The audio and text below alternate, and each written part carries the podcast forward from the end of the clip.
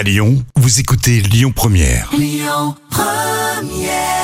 Rien que pour le titre, sérieusement. Rockstar du Moyen-Âge. Alors Francis Cabrel a laissé entendre qu'il pourrait prendre sa retraite. Enfin, on verra tout ça. hein.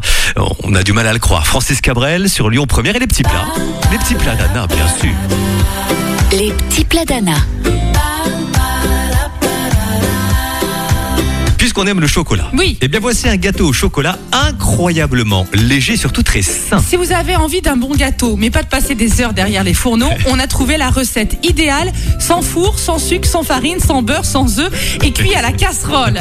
Il faut commencer par beurrer un plat de cuisson rond de 18 cm. Hacher le chocolat et le faire fondre dans un bol. Porter le lait de coco à ébullition dans une petite casserole et verser sur le chocolat. Laisser reposer pendant 2 minutes jusqu'à ce qu'il soit fondu.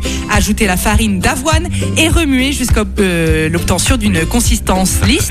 Verser la pâte dans le moule, laisser refroidir à température ambiante au frigo au moins 4 heures jusqu'à ce que le gâteau au chocolat soit Mais ferme. On a déjà goûté ça ou pas encore Mais oui, c'est excellent.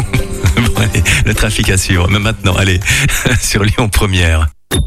Écoutez votre radio Lyon Première en direct sur l'application Lyon Première, lyonpremière.fr et bien sûr à Lyon sur 90.2 FM et en DAB+. Lyon